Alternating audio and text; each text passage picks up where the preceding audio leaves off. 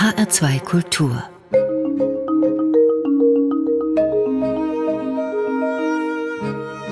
Doppelkopf Heute am Tisch mit Heike Berufka, Gerichtsreporterin. Gastgeberin ist Andrea Seeger.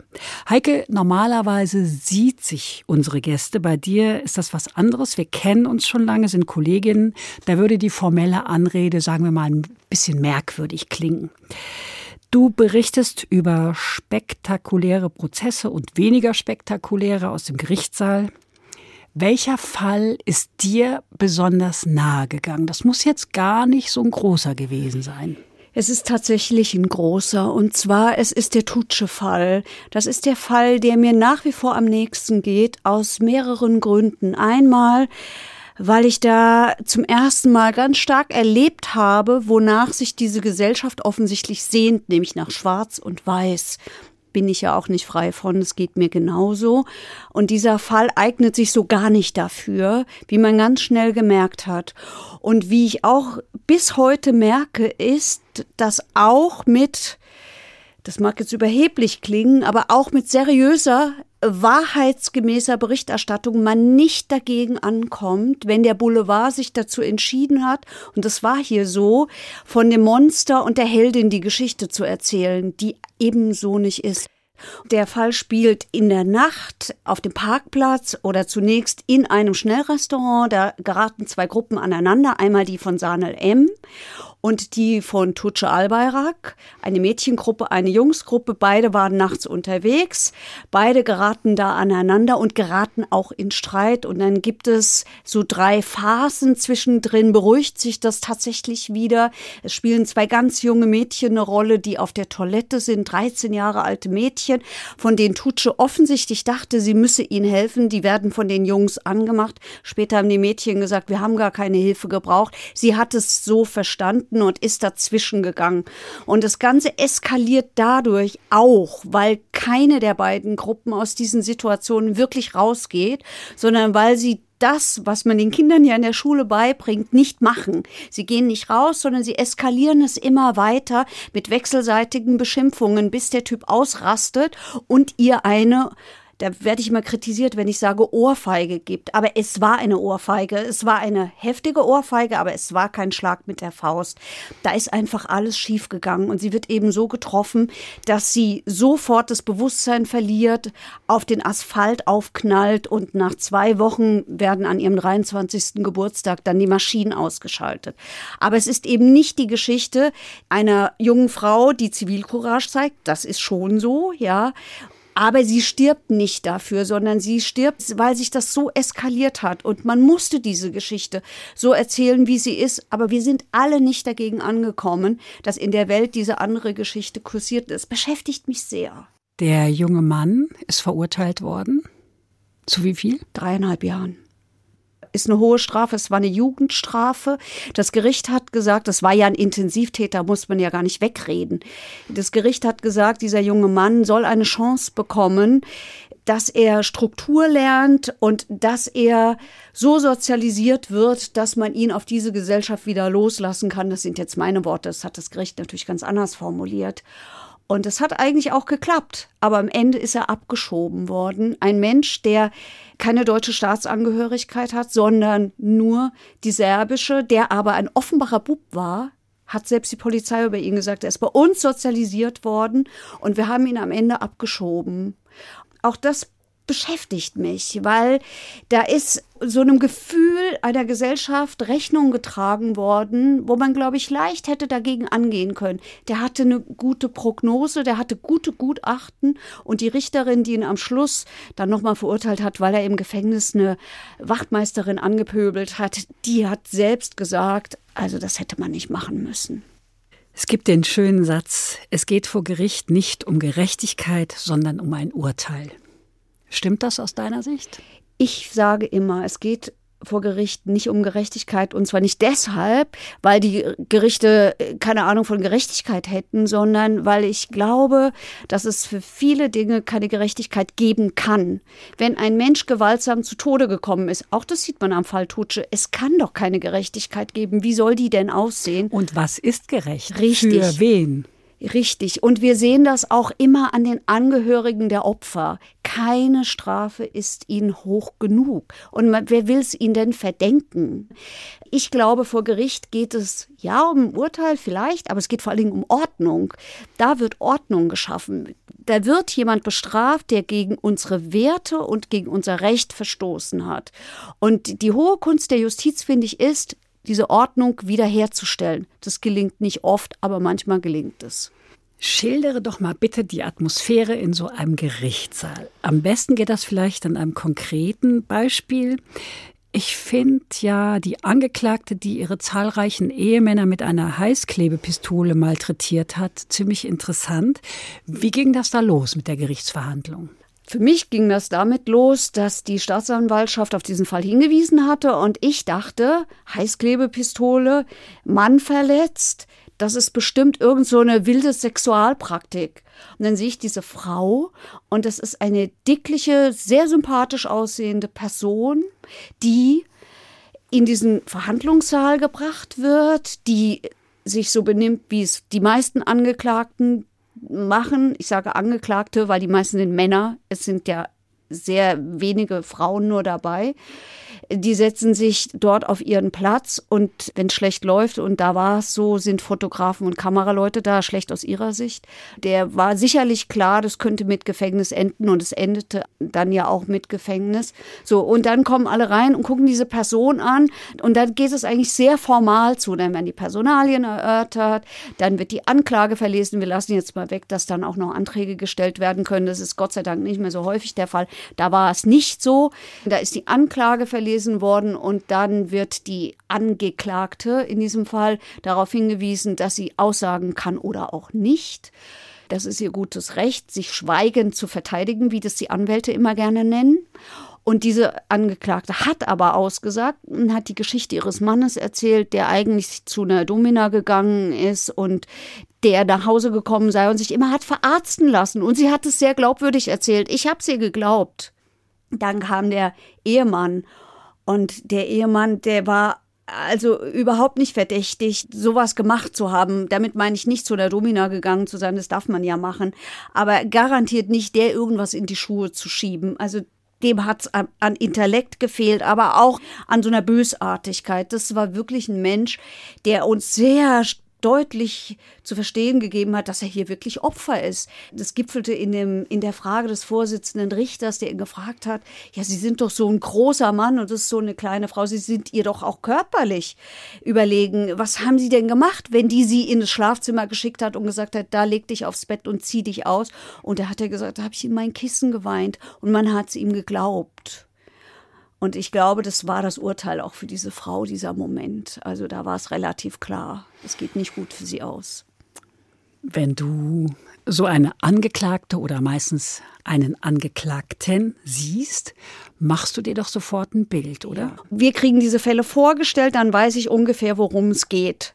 Das sind sozusagen die nackten Tatsachen, was wird jemandem vorgeworfen. Und schon da macht man sich ja ein Bild. Wir entscheiden ja aufgrund dessen, gehen wir da überhaupt hin oder nicht. Erscheint uns das interessant oder nicht. Und ja, natürlich ist es so. Mir geht das auch so. Wenn ich jemanden sehe, dann habe ich einen Eindruck von jemandem, der ist mir sympathisch, der ist mir unsympathisch, ich finde ihn schön oder hässlich oder was auch immer da äh, an Gefühlen in einem drin ist. Ja. Du hast gerade gesagt, dem Mann, dem Opfer, haben wir alle sofort geglaubt. Wie erkennt man eigentlich, wenn jemand lügt? Ich bin ja in dieser komfortablen Lage. Ich muss es ja gar nicht wirklich erkennen. Es ist schön, wenn es so ist, weil mir geht es ja wie jedem anderen. Ich will wissen, wie es war. Aber ich bin ja keine Richterin. Ich muss am Schluss ja gar nicht entscheiden, ob ich dem glaube oder nicht. Im besten Fall habe ich ein gutes Gefühl dafür und es trügt mich nicht. Ob es mich trügt, weiß ich ja letztlich nicht. Du sitzt jetzt schon sehr lange in Gerichtssälen. Was hast du durch deine Arbeit Entscheidendes gelernt? Das, was wir eigentlich alle wissen, macht Gericht spürbar. Es, es gibt unendlich viele Grautöne und ganz wenig Schwarz und Weiß. So häufig erlebe ich es, dass es alles viel komplizierter ist und es macht mich demütig. Demütig und dankbar dafür, dass ich so einen geraden Weg bisher habe gehen können, also jedenfalls aus strafrechtlicher Sicht. Der Grad, auf dem wir uns da bewegen, ist schon verdammt schmal. Und so viele Taten geschehen aus einem Impuls heraus, aus einem Gefühl heraus. Und es sind Gefühle, die sind mir auch nicht fremd. Ich weiß auch, was Eifersucht ist. Ich weiß auch, was Eifersucht mit einem macht. Das ist ein so häufiges Motiv für Straftaten und für Gewaltverbrechen. Ich will damit überhaupt nichts entschuldigen.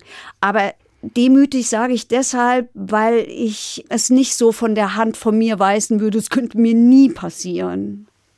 Nicht alle, die da sitzen, sind auch wirklich richtig böse Menschen. Die haben Schlimmes getan, das schon, ja. Aber das sind keine wirklich bösen Menschen. Und was wirklich schwierig ist, ist, häufig ist es tatsächlich die schlechte Kindheit. Und das belächeln wir dann immer so und sagen, oh, ich habe auch eine schlechte Kindheit gehabt. Aber ah, mir ist auch das und das passiert und trotzdem bringe ich keinen um. Ja, Glück gehabt. Das meine ich mit Demut. Glück gehabt, ist gut gegangen. Oder du bist, hast eine bessere Disposition, bessere Freunde, ein besseres soziales Umfeld. Keine Ahnung, was dafür verantwortlich ist. Die Menschen haben es oft nicht. Da kommen wir zum ersten Musikstück. Schwester Eva, die hat nicht so ein Glück gehabt. Nee, die hat kein Glück gehabt. Aber die hat Glück gehabt, dass sie einen Prozess hatte. Und die hat Glück gehabt, an einen Richter geraten zu sein. Ich glaube, der hat genau dasselbe erlebt, was ich in diesem Prozess erlebt habe. Diese Frau ist komplett überraschend gewesen. Heißt was?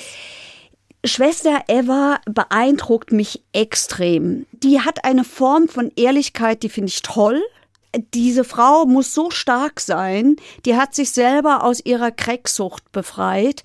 Die hat sich schon als Minderjährige, hat die sich schon prostituiert. Die hat vor Gericht sehr ausführlich erzählt und zwar ohne Lamoyanz und ohne Gejammer. Die hat einfach erklärt, wie sie groß geworden ist, nämlich nur mit Schlägen nur in dieser, ja, wie nennt man das, Subkultur im Milieu, muss man ja eigentlich sagen. Deren Vater ist ein verurteilter Mörder und die Mutter hat auch nichts Besseres gewusst, als ihre Kinder oder ihr Kind zu schlagen. Und die hat das geschafft, Kraft ihrer Intelligenz. Ich halte die für hochintelligent. Und die hat eine Form von reflektiert sein, wie man das selten bei Menschen erlebt. Also ich bin, wie man hört, völlig begeistert seit diesem Prozess von Schwester Eva. Und ich hatte das Gefühl, der Vorsitzende Richter ist es auch. Der hat sich mit dieser Frau auf Augenhöhe unterhalten und es können nicht viele Angeklagte und es können übrigens auch nicht viele Richter und Richterinnen. Also, dann hören wir ein Stück von Schwester Eva und zwar Schubse den Bullen.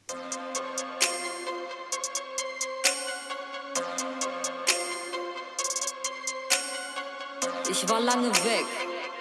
Und verdammt, bald bin ich wieder lange weg. Er war es weg, ich bin immer noch im ganzen Land vernetzt. Und die Staatsanwaltschaft geiert, macht Ermittlungen verdeckt. Sie sperren mich weg, Medien schreiben Dreck. Ich posiere Minderjährige, doch jeder weiß, ich mach mit Kindern kein Geschäft. Ich bin nicht eklig, freier finden, die Schuluniform ästhetisch. Jeder meiner Mädels kennt den Fetisch. Wer bei mir arbeitet, muss hart im Nehmen sein, ansonsten geht nichts. Leider stalken manche täglich, das ist nicht Family Guy. Hunde verstehen's nicht, sie wollen mich nicht freisehen. iPhone vom Wärter für zwei Scheinchen, 100.000 Zuschauer, wenn ich in Zellenblock 3 live gehe. Von der Hure zum Rapstar, mein Weg war nicht unbeschwert. Die gleiche Karriere wie bei Kitty Cat, nur umgekehrt. Der Bulle weiß doch nicht, wovon er redet. Wirft mir vor, ich mache Geld mit kleinen Mädels. Eine Sache, die der Richter besser regelt. Plötzlich wird der Bulle frech, ich muss ihm geben. Und ich schubse den Bullen, schubse den Bullen. Ich sag Ups zu den Bullen, Ups zu den Bullen. Und ich schubse den Bullen, schubse den Bullen. Ich sag Ups zu den Bullen, Zu den Bullen. Schubs den Bullen an die Wand. Auf der Suche nach seinem Schwanz fühl ich mich wie die Staatsanwaltschaft. Ich hab nichts in der Hand. Mich schrieben kleine Bitches an. Auf der Suche nach dem Cock war wie das Arbeitsamt für Noten und gab Huren einen Job. Doch sie zogen mich in Schmutz. Frag die Kachbars, von wem haben sie all den Schmuck? Sagen, ich hab sie gezwungen, doch sitzen heute noch im Puff.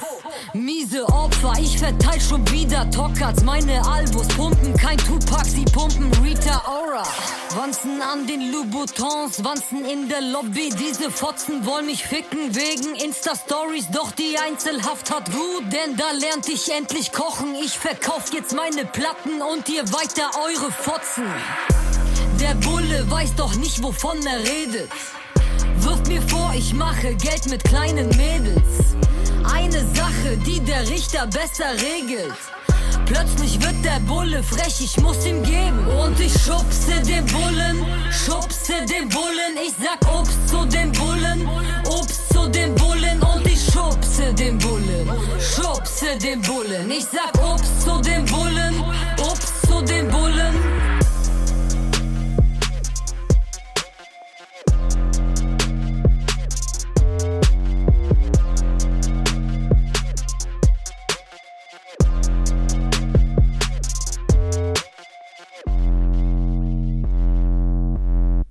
Das war Musik von Schwester Eva. Sie hören den Doppelkopf in H2 Kultur heute am Tisch mit Heike Berufka, Justizübersetzerin. Gastgeberin ist Andrea Seeger. Ich sag's nochmal, wir duzen uns, weil wir Kolleginnen sind und schon lange kennen und es sich irgendwie ganz aufgesetzt anhören würde, wenn wir zum förmlichen Sie übergingen. Heike, die Welt der Justiz, der Rechtsprechung besteht aus lauter Fachbegriffen. Mord, Totschlag, Vorsatz, Affekt, niedere Beweggründe, Heimtücke, Gewaltschutzbeschluss und so weiter.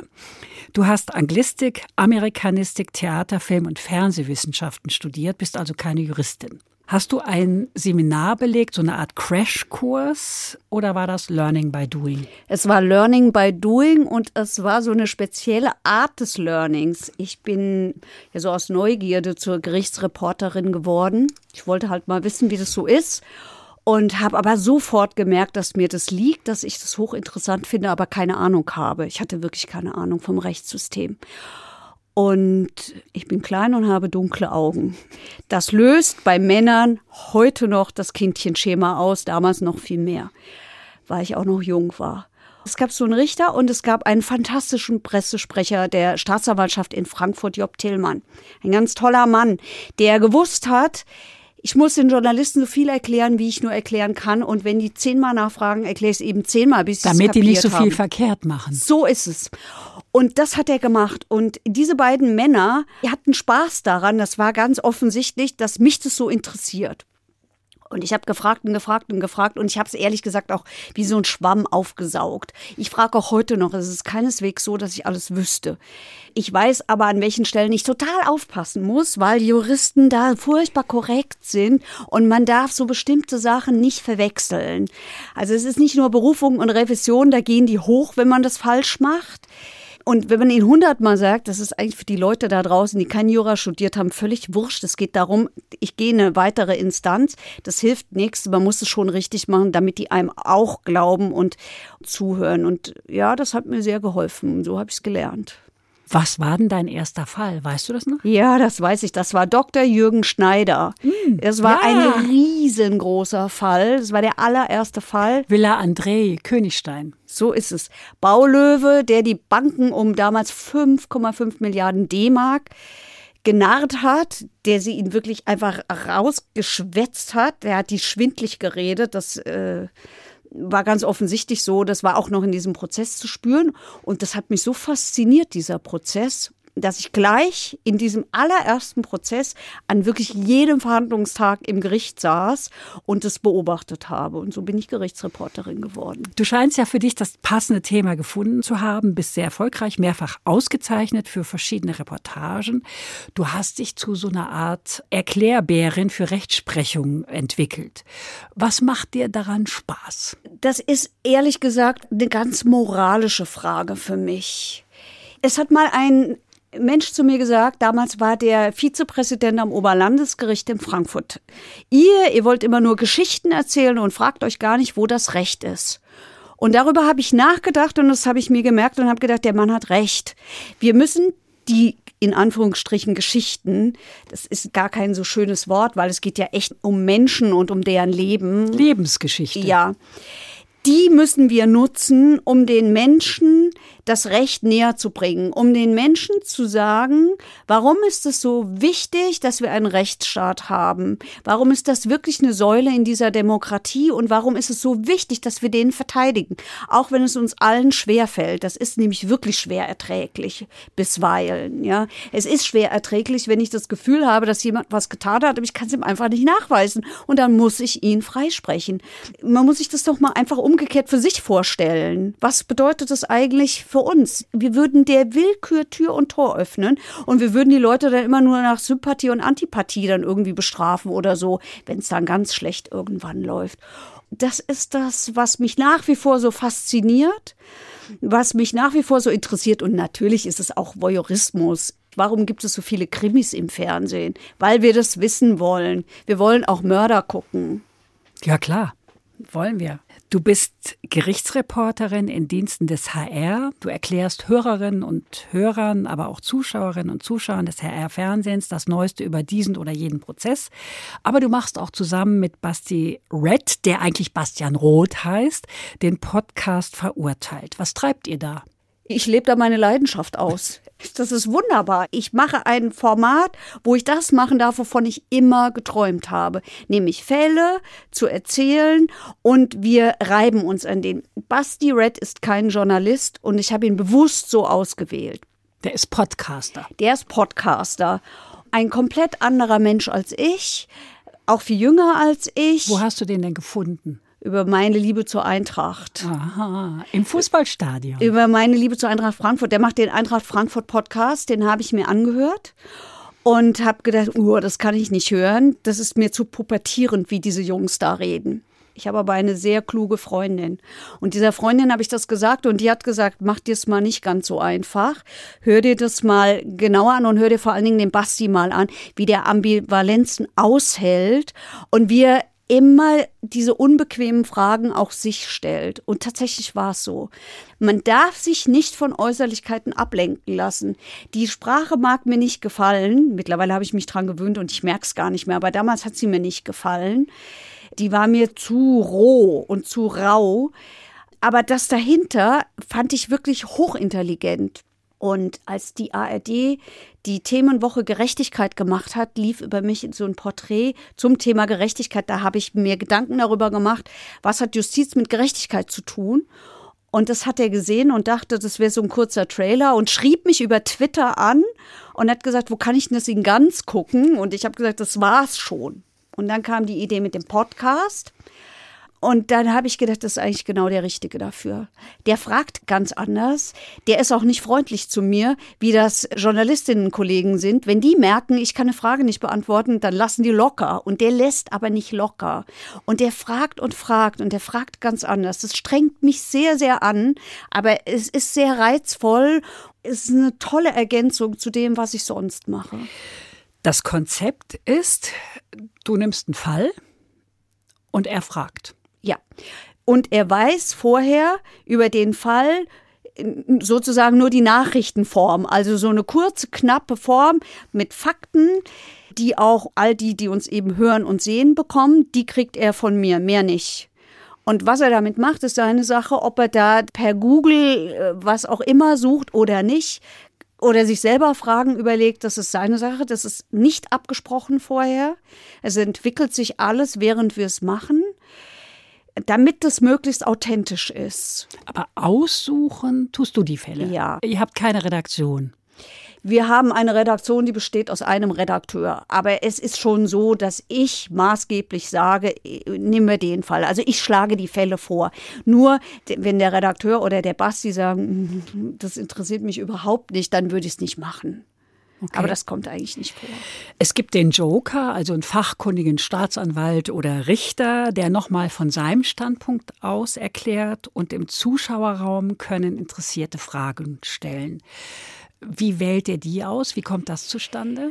Die Joker sind entstanden, weil mich die Fragen von Basti Red so gestresst haben ich bereite diese Folgen extrem vor, weil ich ja nie weiß, was kommt. Ich habe das Gefühl, ich muss auf alles vorbereitet sein. Ich kann aber auch nicht alles beantworten, auch weil mir das Jurastudium manchmal wirklich auch fehlt dann. Dann bin ich auf die Idee gekommen, wir brauchen einen Joker. Wir brauchen Joker eigentlich, um mich zu entlasten. Aber mittlerweile sind die total beliebt, unsere Joker. Wir gehen ja auch auf die Bühne damit, da kann man das sehen. Die sind total beliebt. Und vor allen Dingen bringen die halt wirklich noch mal so was ganz anderes rein. Das sind halt Juristen, die wie Juristen reden zwar volkstümlich, wir haben sie schon danach ja. ausgesucht, dass sie das können. Ich wollte doch sagen, ihr sucht die schon danach ja. aus, dass die sich äh, für mich auch verständlich ausdrücken. Aber ja, wir wollen ja, ja, natürlich wollen wir auch unterhalten, klar. Aber ich will vor allen Dingen, dass die Leute ein Gefühl für Justiz und Rechtsstaat mitnehmen. Das ist mir das Allerwichtigste. Und die Fragen der Zuschauerinnen und Zuschauer oder Hörerinnen und Hörer, wie kommen die? Die, die kommen mittlerweile ganz viel über Mails zu uns. Wir sind aber auch, ich kann es gar nicht richtig erklären, das Phänomen, aber bei YouTube laufen wir extrem gut. Und da kommen sehr gute Fragen. Es kommen ein paar noch über Twitter, das hat aber sehr nachgelassen. Und die Fragen wähle ehrlich gesagt ich aus, weil ich die Fleißige bin und sie alle lese. Ja. Ihr seid im Mai 2019, glaube ich, gestartet. HR Info sendet euch alle 14 Tage. Das Hessenfernsehen überträgt euch und ihr tretet live auf, auf der Bühne. Man kann euch buchen, oder? Ja, das kann man und das finde ich mittlerweile ganz toll, weil man da so eine direkte Erfahrung hat mit den Menschen. Es ist so toll, wie die mitgehen. Ich hätte das nie gedacht, dass die das so interessiert. Ganz ehrlich. Und ich kokettiere damit nicht. Ich denke immer, was mache ich denn? Ich erzähle das halt, ja okay, ich kann vielleicht ein bisschen besser hingucken als andere mag sein. Und ich habe mittlerweile viel Erfahrung, ich kann das viel vergleichen, ich kann auf so irgendeinen Vorteil muss es ja mit dem Älterwerden haben, dass man eben so einen Fundus hat, in dem man zurückgreifen kann und sich erinnert, da war doch schon mal sowas oder so. Das ist die Weisheit des Alters. Genau. Ja, und dann so ein junger, launiger Erklärbär dazu, der dich löchert. Das ist ja. natürlich auch ganz schön. Der HR schwimmt auf der Kriminalfallwelle. Neu produziert hat der Sender Crime Time für die ARD Mediathek. Zum Auftakt haben die Kolleginnen und Kollegen den Mord an der achtjährigen Johanna Bonacker aus Mittelhessen gewählt. Das ist für dich auch ein besonderer Fall, nicht ja. wahr? Das ist ein ganz besonderer Fall für mich. Wenn wir darüber reden, spüre ich das körperlich. Der lässt mich, glaube ich, auch nie wieder los. Zu diesem Fall bin ich gekommen, weil ich Kontakt zur Familie bekommen habe von Johanna, als der Mörder noch nicht gefunden war und als es eher so aussah, als würde der Mörder nie gefunden werden. Mit der Frage, die ich mir gestellt habe, was macht das eigentlich mit so einer Familie? Wenn sie nicht weiß, wie das Kind gestorben ist, wo das Kind gestorben ist, wann das Kind gestorben ist. Der Grabstein von Johanna hatte ganz lange kein Datum. Und diese Familie hat mich zu sich nach Hause gelassen und ich glaube, wir haben ganz schnell gemerkt, dass wir einen Draht zueinander haben. Die waren sehr, sehr misstrauisch, weil sie Betroffenheit nicht mögen. Frau Bonacker ist das alles zu emotional, auch was ich mache. Also ich versuche nicht betroffen zu sein. Immer empathisch, aber nicht soweit ich das kann. Man kann das ja auch nicht immer. Betroffen zu sein, weil ich glaube, man tut niemandem einen Gefallen mit Betroffenheit. Sondern es ist wichtig, immer eine Distanz herzustellen das fällt mir da wirklich schwer in dem Fall, weil ich bei denen zu Hause war. Ich saß in deren Küche und habe mit denen geredet und ich habe auch zur Frau Bonacker erst gestorben, zur Frau Bonacker immer noch Kontakt. Das ist keine Freundschaft oder so, aber die Frau Bonacker, das ist eine ganz starke, sehr beeindruckende Frau, übrigens Juristin, die mir ein gutes Gefühl äh, dafür gegeben hat, was das eigentlich für ein Kampf auch für diese Familie ist. Und dann gibt es immer Zufälle. Dann kaufe ich auf einem Markt ein, lerne da einen Metzger kennen und der Metzger ist aus diesem Ort genau dort, wo die Johanna verschwunden ist und hat das alles mitgekriegt und erzählt mir nochmal diese Geschichte von der anderen Seite. Wie war das eigentlich für dieses Dorf? Das war ja so ein idyllisches Dorf, wie man sich das halt so vorstellt. Die Bohnacker sind die stabil? Ja.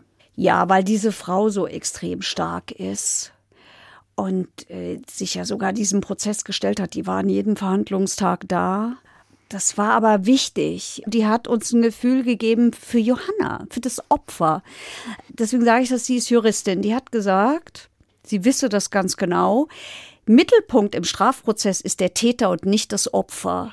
Das ist täterorientiert, das muss auch so sein, weil wir ja den Täter bestrafen. Also müssen wir nach dem Täter gucken. Und weil unser Strafrecht äh, aus gutem Grund so aufgebaut ist, dass wir uns die objektive Seite angucken müssen. Was ist da eigentlich passiert? Aber auch die subjektive. Warum ist das passiert? Ja, steht der natürlich im Mittelpunkt sehr viel mehr als das Opfer. Sie hat ihr Plädoyer dazu genutzt, einfach nochmal dass die Johanna da erschienen ist. Also sie hat beschrieben, wie es eben war, als sie das letzte Mal diesem Kind Tschüss gesagt hat. Oder wie das ist, wenn die morgens am Tisch saß. Oder wie die überhaupt war. So ein bisschen renitent wohl auch. So wie halt Mädchen im Alter von acht und neun Jahren sind. Du hast auch eine Tochter. Was macht ein solches Geschehen emotional mit dir? Aber ah, ich versuche das schon zu trennen. Das gelingt mir auch gut und ich weiß nicht genau wie. Ich stelle mir die Frage, die wird mir oft gestellt und ich stelle sie mir auch selber oft. Schwierig sind alle Fälle, wo es um Taten an Kinder geht, aber vor allen Dingen, ehrlich gesagt, das sind weniger die Mordfälle als diese Sexualstraftat. Das spielt jetzt im Fall Johanna Bonacker natürlich auch eine Rolle. Meistens ja, wenn kleine Mädchen getötet werden, äh, steckt dahinter eben auch sowas das ist schon schwierig. Und also ich habe es besonders erlebt, als ich im Prozess war gegen so einen Kinderporno-Ring aus dem Darknet, wo wirklich eine Tat nach der anderen. Wir dürfen ja nicht vergessen, Kinderpornos sind eben nicht nur Bilder angucken, da steckt hinter jedem Bild der Missbrauch eines Kindes. Und wo das alles beschrieben wurde, und da klinke ich mich äh, mit dem Kopf aus. Also da höre ich auch nicht mehr richtig zu. Das muss ich auch nicht. Ich erzähle sowieso keine Details. Ich muss die nicht wissen. Ich muss im Ganzen nur erfassen, wie schlimm es ist. Kommen wir nochmal auf Basti Red zurück. Kennengelernt habt ihr euch über die Eintracht und deine Musikauswahl spiegelt auch deine Liebe zur Eintracht wider, nämlich ein Stück vom Polizeikorps Frankfurt im Herzen von Europa. Im Herzen von Europa liegt mein Frankfurt am Main. Die Bundesliga gibt sich hier gar oft ein Stelldich ein. Hier gibt es eine Eintracht, die spielt Fußball ganz famos. Man kennt sie nicht nur am Mainestrand, nein auf der ganzen Welt. Ballstadion, dann ist die Stimmung groß. Eintracht vom Main, nur du sollst heute siegen.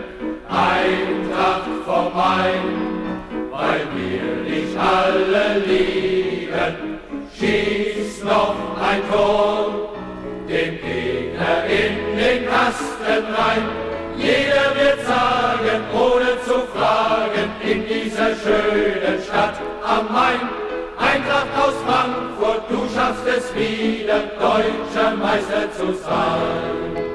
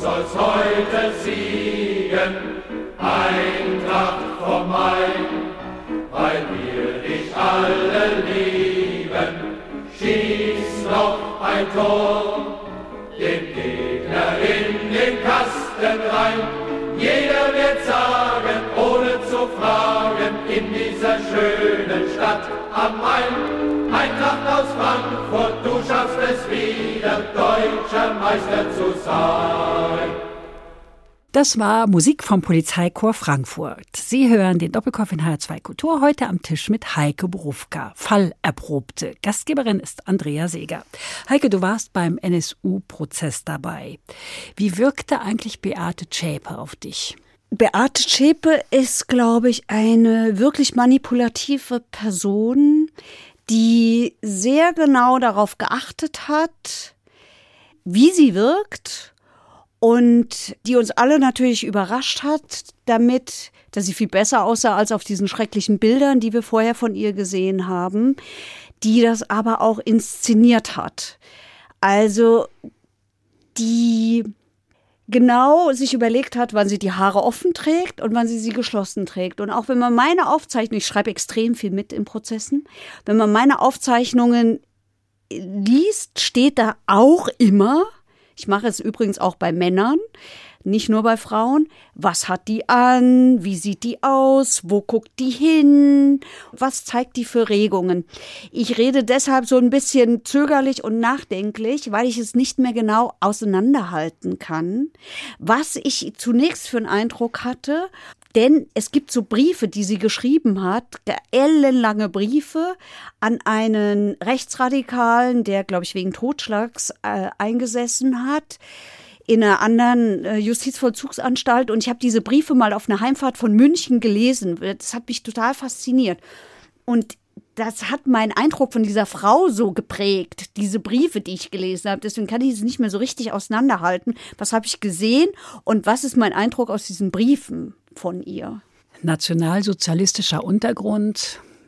Beate Zschäpe ist eine Terroristin, war früher mal Punk, ist dann in die rechtsradikalen Szene abgedriftet. Was ich ganz erstaunlich fand, sie hat ja überwiegend geschwiegen. Ja, das ist ja auch erstaunlich. Das kann ich auch immer noch nicht erklären oder mir erklären, wie jemand, der sich ja selber der Polizei stellt, die hat sich ja gestellt, die ist ja da hingegangen. Da würde ich doch mal annehmen, so jemand möchte reden. Das könnte man am Anfang noch sagen, ja, waren die Verteidiger, die haben mir gesagt, lass es mal nachweisen, weil der Staat muss ja immer nachweisen und es ist ja nicht so, dass ich meine Unschuld beweisen muss. Aber das stimmt auch nicht, weil dann gab es ja irgendwann diesen Verteidigerwechsel. Die hat unglaublich viel Verteidiger verschlissen. Ja, sehr viele. Sehr viele. Am Schluss saßen fünf neben ihr.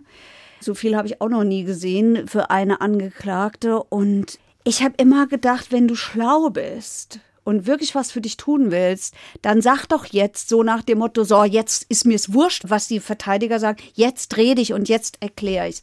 Sie hat es nicht getan, es ist ihr gutes Recht. Für die Angehörigen der Opfer ist es eine Katastrophe. Es ist eine absolute Katastrophe, weil es sind alle Fragen offen. Der Prozess hat fünf Jahre gedauert und die Fragen sind nicht beantwortet. Es ist nicht klar, wie sind die Opfer ausgewählt worden? Wo ist das Netzwerk? Das muss es gegeben haben. Es sind so viele Opfer dabei gewesen.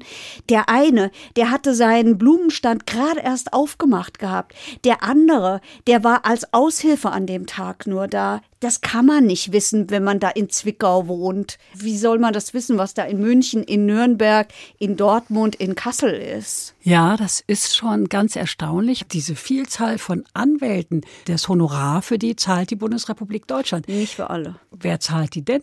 Die muss sie selber zahlen und Beate Zschäpe ist ja eine Ikone in der rechten Szene.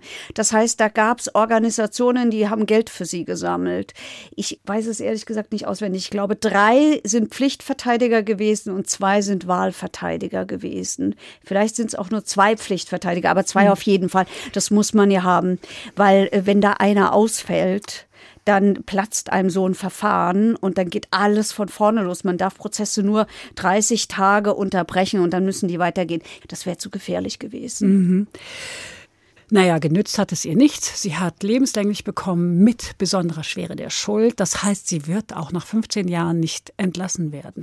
Nein, ach, das ist ja eh so ein Irrglaube, dass die Leute immer denken, äh, nach 15 Jahren sind sie alle wieder frei. Könnten sie. Könnten Sie. Ja, genau. Nach 15 Jahren wird von Amts wegen geprüft, kann man denjenigen wieder auf die Gesellschaft loslassen. Also hat er eine gute Prognose und das finde ich im Übrigen richtig. Jetzt komme ich mal auf einen Fall, der mir besonders in Erinnerung ist. Die jüngere Tochter der Journalistin einer großen Frankfurter überregionalen Tageszeitung, sprang nach dem Missbrauch durch den Lebensgefährten dieser Journalistin aus dem Fenster, lag im Koma, wird ihr Leben lang geistig eingeschränkt bleiben, Sie hinkt und hat chronische Schmerzen. Die ältere Tochter dieser Journalistin stürzte im Jahr zuvor die Treppe runter. Kein Arzt hat dieses Mädchen, das war damals 13 Jahre alt, gesehen. Fast drei Monate hat es in der Schule gefehlt. Die Mutter soll die Fürsorgepflicht in erheblichem Maß verletzt haben. Die Ämter waren involviert, die Mutter aber kam mit allem durch und auch davon. Erinnerst du dich an den Fall? Ja. Ja, ich erinnere mich an den Fall. Vor allen Dingen gegen den Lebensgefährten der Mutter, dem die Mutter die Treue die ganze Zeit gehalten hat. Und ich erinnere mich vor allen Dingen daran, wie ich hatte damals war meine Tochter klein, wie der Kollege der FAZ zu mir gesagt hat, die soll's mal machen wie du, die soll doch einfach mal mit ihren Kindern Enten füttern gehen. Diese Frau war eine so manipulative Person. Das war so erschreckend, was mit diesen Kindern da passiert ist. Und natürlich ist es immer erschreckend, wenn Mütter von Kindern den Missbrauch an den eigenen Kindern leugnen und zu den Tätern halten. Ja, dieser Fall hat natürlich besonderes Aufsehen erregt, weil es eine Journalistin war und weil die Ämter nicht eingegriffen haben. Sie konnte halt gut reden. Und sie war manipulativ und hat gesagt, das ist ja alles Unsinn und so, ja. Also, das ist schon ein Hammer. Ja, aber da verlangen wir natürlich der Justiz viel ab. Die Justiz ist ja immer ganz hinten dran. Vorher sind die alle anderen dran. Vorher sind die Ämter dran, vorher ist die Polizei dran, alles mögliche. Die Gesellschaft übrigens auch. Und äh, die Justiz soll es dann immer richten. Das schafft sie halt nicht, oft nicht. In dem Fall hat sie es nicht geschafft. Auch ein Fall, der mir nahe geht. In Hanau hat eine Frau Schutz gesucht bei den Behörden, ihn aber nicht bekommen. Dann hat der Ex-Ehemann 21 Mal eingestochen auf sie. Und wären die Nachbarn nicht gewesen, wäre die Frau wahrscheinlich verblutet. Es kommt ja jetzt nicht so selten vor, dass Männer nicht klarkommen mit der Trennung und Rache nehmen. Und die Frage an dich, was können denn Frauen mehr tun, als Schutz zu suchen bei den Behörden? Gar nichts. Diese Frau hat alles richtig gemacht. Die hat alles richtig gemacht. Sie hat sich von dem Mann getrennt. Sie hat selber eine Arbeit gesucht, also das heißt, sie hat sich auch wirtschaftlich unabhängig gemacht von diesem Mann. Sie hat immer wieder die Polizei angerufen. Sie hat dafür gesorgt, dass sie ein soziales Umfeld hat, das nach ihr schaut. Also sowohl die Töchter, wenn ich mich recht entsinne, waren es mehrere Töchter, als auch die Nachbarn, die ja, äh, du hast es eben gesagt, das sind ja wirklich Heldinnen gewesen, äh, wie die auf diesen Menschen da losgegangen sind. Wir haben es hier mit einem Fall zu tun, der in einer Siedlung spielt, die wir früher sozialen Brennpunkt genannt haben. Also das spielt alles in, ich wollte eben sagen, in prekären Verhältnissen, aber das trifft auf diese Frau gar nicht zu.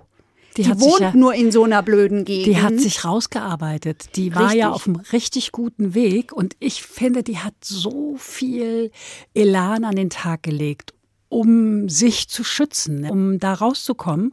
Und dann sticht dieser Kerl 21 Mal auf sie ein und sie hat es ja kommen sehen. Also sie hat ja um Schutz gebeten. Ja.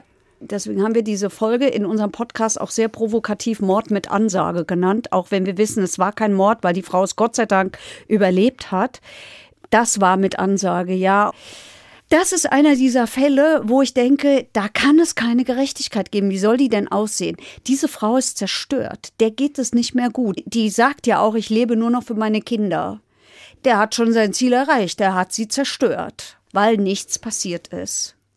Aber du zweifelst nicht an unserem Rechtssystem. Nein, ich zweifle nicht an unserem Rechtssystem. Aber ich zweifle natürlich auch in diesem Fall, da geht es mir nicht anders. Deswegen haben wir ihn genommen, diesen Fall auch, weil da einfach, da ist halt nur zugeguckt worden. Das war doch auch so, dass die bei der Polizei angerufen hat, weil die bei Gericht erwirkt hat, dass er sich ihr nicht nähern darf. Und dann hieß es, komm morgen wieder und zeig deinen Beschluss vor. Wie es geendet ist, das haben wir da leider gesehen. Also wenn man nett ist, kann man sagen, wir können alle immer dazulernen. Sowas darf nicht passieren. Also das, das nehme ich nicht in Schutz. Und das rede ich auch nicht schön. Heike, es geht ja vor Gericht oft um Schuld. Kann man Schuld vergeben? Ja, es gibt wirklich Leute, die können das. Es gab mal so einen Fall von einem Raser am Mainufer. Der hat einen Mann totgefahren.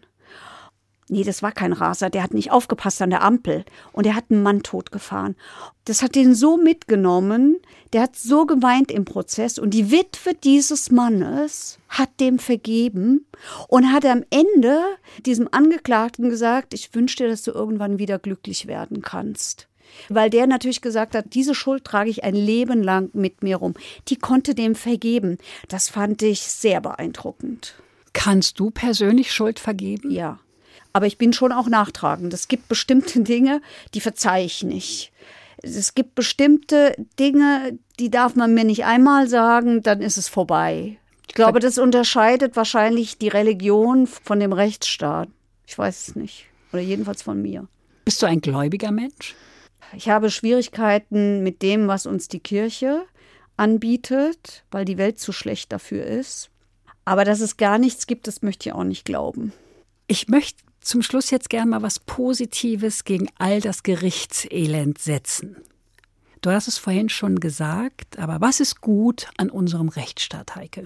Dass er es sich so schwer macht. Dass er versucht, genau hinzugucken und dass er eben nicht nur dieses Objektive sieht, jemand hat einen anderen umgebracht und muss dafür bestraft werden, sondern dass er immer versucht herauszufinden, warum ist es geschehen. Und auch dieses im Zweifel für den Angeklagten ist was ganz Richtiges und ganz, ganz Wichtiges. Das ist manchmal wirklich schwierig, richtig schwierig, weil es gibt schon Fälle, wo man denkt, und du warst es einfach. Du warst es einfach. Der Fall von diesem Menschen, äh, bei dem man angenommen hatte, er würde ein Attentat auf das 1. Mai-Radrennen verüben. Ah, in Oberursel. In Oberursel. Terrorbart nennt es ein Freund von mir immer diesen Angeklagten, weil er so irgendwie aussieht und das beschreibt ihn eigentlich auch ganz gut.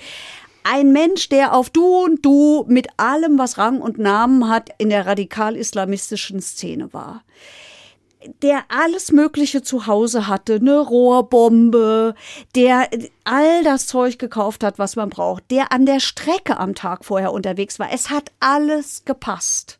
Und es war einer aufmerksamen Verkäuferin in einem Baumarkt zu verdanken, die nämlich gedacht hat, huch, wieso kauften der so viel von diesem Zeugs und die Polizei eingeschaltet hat. Es hat alles gepasst. Aber es war ihm nicht nachzuweisen, dass er es vorhatte.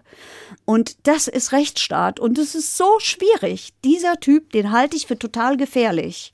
Und da gerät der Rechtsstaat wirklich an seine Grenzen. Was macht man mit diesen Leuten? Man kann doch nicht auf Verdacht hin alle wegsperren. Beobachten, bis er sich schuldig macht. Ja. Und hoffen, dass man früh genug es mitkriegt. Weil in die Köpfe können wir halt nicht reinschauen. Nee, es war aber trotzdem ein Plädoyer für unseren Rechtsstaat und du kannst niemanden verurteilen, wenn du es ihm nicht nachweisen kannst. Das ist einfach auch das Gute an diesem deutschen Rechtssystem. Wenn es andersrum wäre, du hast es vorhin schon gesagt, Gnade uns Gott, wenn nur Sympathie eine Rolle spielen würde.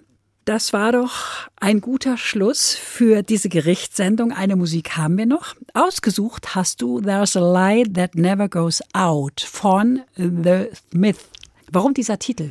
Weil das eines der romantischsten Lieder ist, die ich kenne. Dieser Text ist so wunderbar und weil es mir mal ein ganz, ganz wunderbarer Mensch vorgesungen hat und weil ich damit so viel Schönes verbinde. Bevor wir das jetzt hören, sage ich danke, Heike Berufka, für die Einblicke in die Welt der Strafgerichtsbarkeit. Danke Ihnen fürs Zuhören, sagt Andrea Seeger. Take me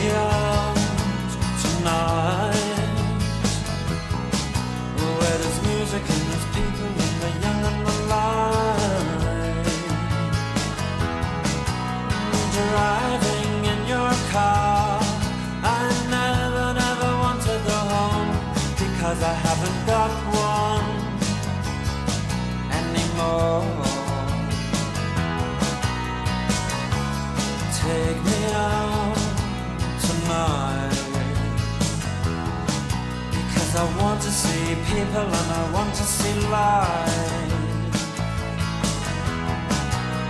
Driving in your car. Oh please don't drop me home. Because it's not my home, it's their home, and I'm welcome no more.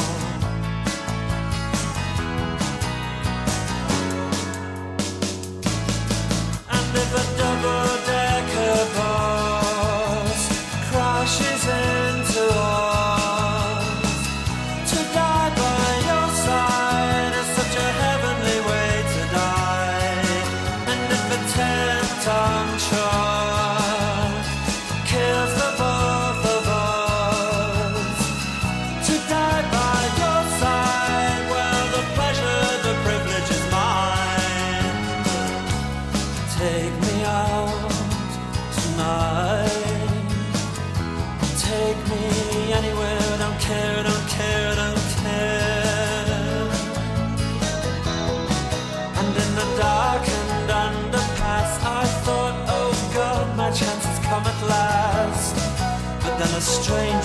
gripped me, and I just couldn't ask.